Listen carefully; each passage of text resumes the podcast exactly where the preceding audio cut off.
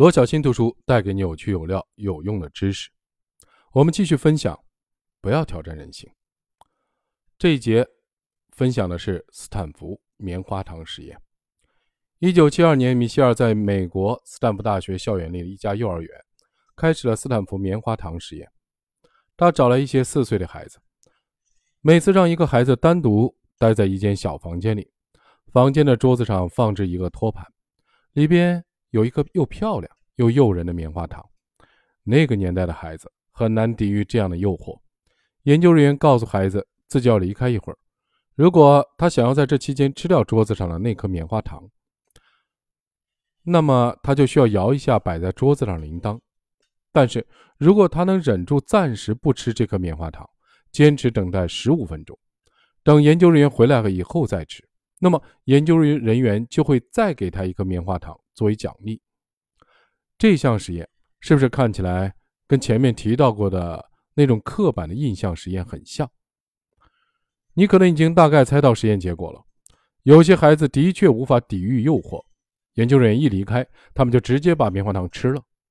有些孩子能够等待一会儿，但也只能等待三分钟左右就放弃了。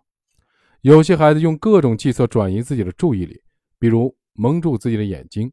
装作看不见棉花糖，开始唱歌，甚至干脆扒在桌子上，准备睡一觉，抵御诱惑。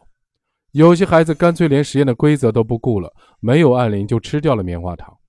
还有一些孩子则比较能忍耐，他们成功等待了十五分钟，延迟了自己对棉花糖的欲望，等来了研究人员，最终兑现了属于自己的奖励。在将近三十年的时间里。米歇尔的团队陆续追踪调查了当年参加实验的孩子们，发现当年在实验中能够抵御诱惑的孩子们，在进入青少年时期以后，自控力、意志力和心理的调节能力都很强，并且更值得他人信赖。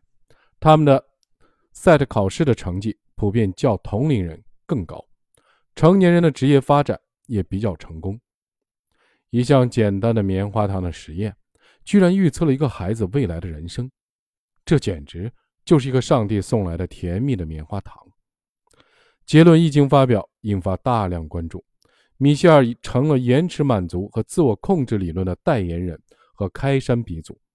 后来，米歇尔还获得美国心理协会颁发的杰出科学贡献奖。